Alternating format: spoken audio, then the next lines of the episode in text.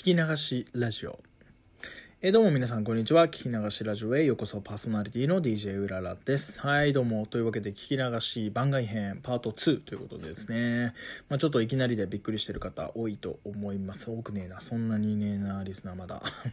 あのー、いきなりですけど今日3発目のこれが配信になっております。はい。なんでこんなに番外編ばっかり今日出してんのっていうのはちょっと理由がありましてどうしても配信したかったことっていうかまあ喋りたかったことがあってでそれがすごい鮮度がちょっとある話だったのでどうしても今日やりたかったってことと下書きがあんまり溜まっちゃってて今。だからあんまりストックしとけなかったんですよ。だから、まあ、なるべくちょっとストックを放出しようかなと思って別に1日1回じゃなくてもいいかと思って喋りたいことだったらボンボンボンボン配信していっちゃおうかなと、え、思ってやりました。はい。でえっ、ー、とじゃあ今日何喋んのっていう今日ってかこれ何喋る回なのっていうのはタイトルにもある通り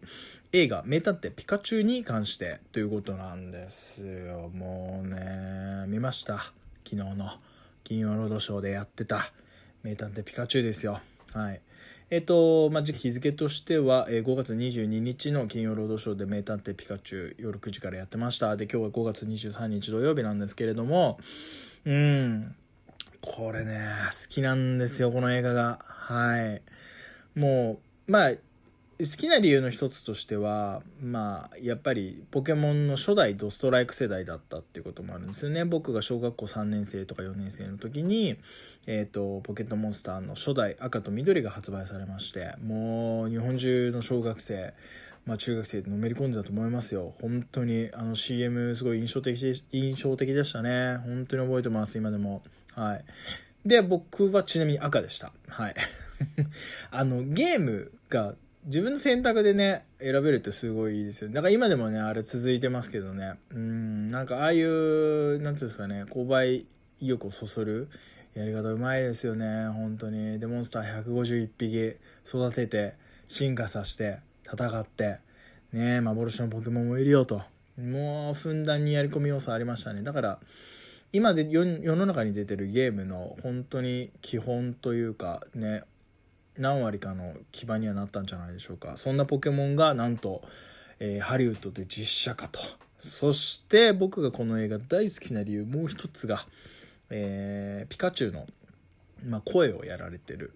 えー、俳優さんライアン・レイノルズさんという方がもう大好きなんですよ。僕はこの方。はい。えっと、最近で言いますと、まあ、この名探偵ピカチュウの前に、デッドプールというですね、マーベルコミックの、ね、ヒーロー。まあ、デッドプールってヒーローじゃないんですけど、一応くくりとしてヒーロー。ね。あの、をやられてて、まあ、これが大ヒットして、他にもいろいろやられてるんですよ。DC コミックスで言うと、グリーンランタンやってたりとかして。もともとちょっと結構、あの、コミカルな俳優さんなんですけども、はい。ただ、デッドプールでも大ヒットということなんですよ。まさに当たり役。ね。ライアン・レイノルズさんってすごい面白い俳優さんで。で、僕この俳優さんがすごい好きでして、で、まあ、それをちょっとこのデッドプールがやった後に名探偵ピカチュウの声はライアン・レイノルズだよっていう一報を聞いてまさに飛び上がりました。絶対見ようと。ね、まず。まあ、このちょっと映画の魅力を語っていきたいんですけれども、まずは、この日本人誰もがもうね、老若男女よく言えた、えー、が誰もが大好きなポケットモンスター。ねそれを実写化ですよ。でなおかつ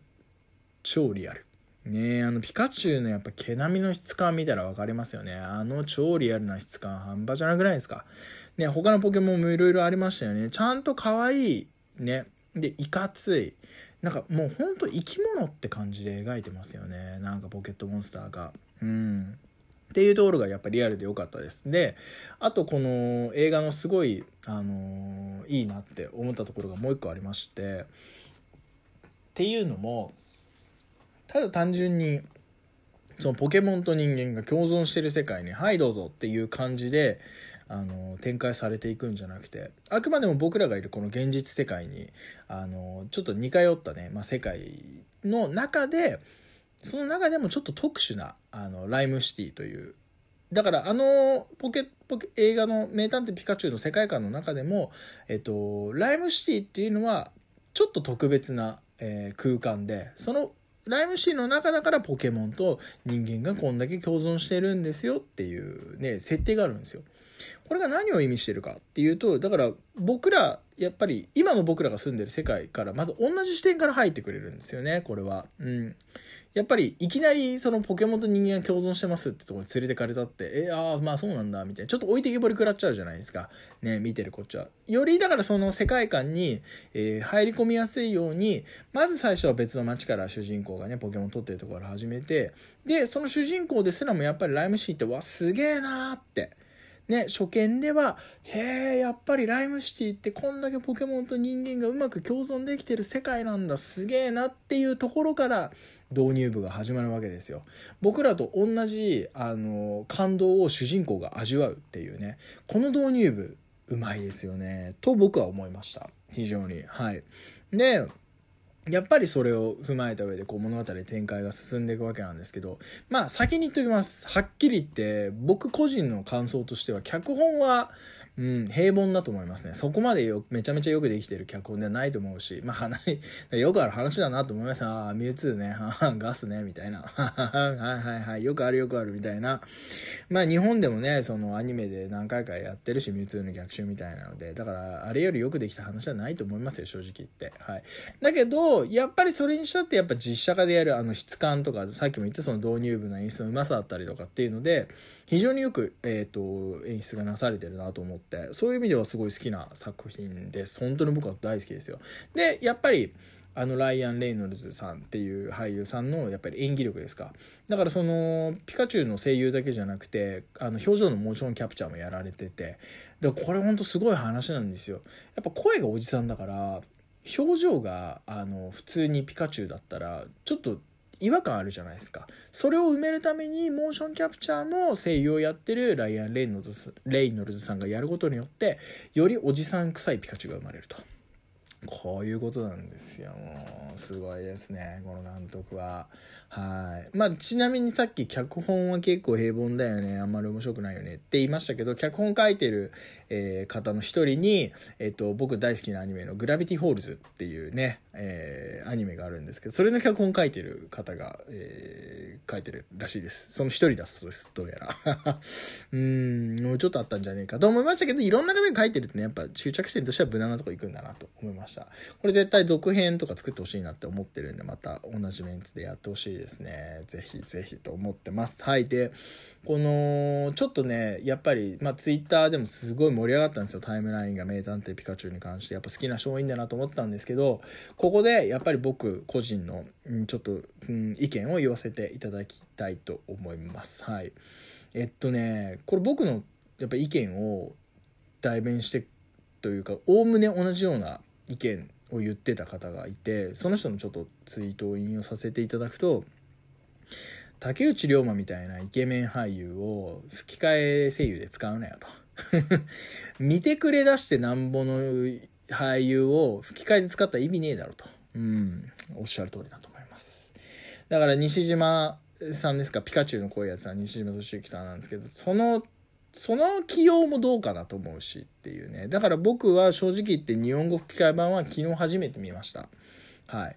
えっと、僕はだから初見で行った時、劇場に行った時はもちろん字幕で見ましたね。で、これなんでかって僕結構常日頃から、まあ、ご了承してないですけどいろんな方と話す時に映画のね、まあ、僕こういう風に見てるんですけどっていうのの意見の一つとして言ってるんですけどそれはやっぱりあの字幕で見た方がよりその俳優さんの演技を楽しめるんじゃないですかっていう意見は言ってます。もちろん日本語吹き替え版の人いっぱいいると思うしね日本語吹き替え版が好きな人いっぱいいると思うしあの字幕ちょっと疲れちゃうから苦手なんですって人もいると思うんですよそれはもうしょうがないと思いますはいだけどより映画をちょっとこう濃厚に楽しみたいっていうね人もいるじゃないですか、まあ、そういう人はもう僕は言うまでもなく字幕で見られてると思うんですけどやっぱりその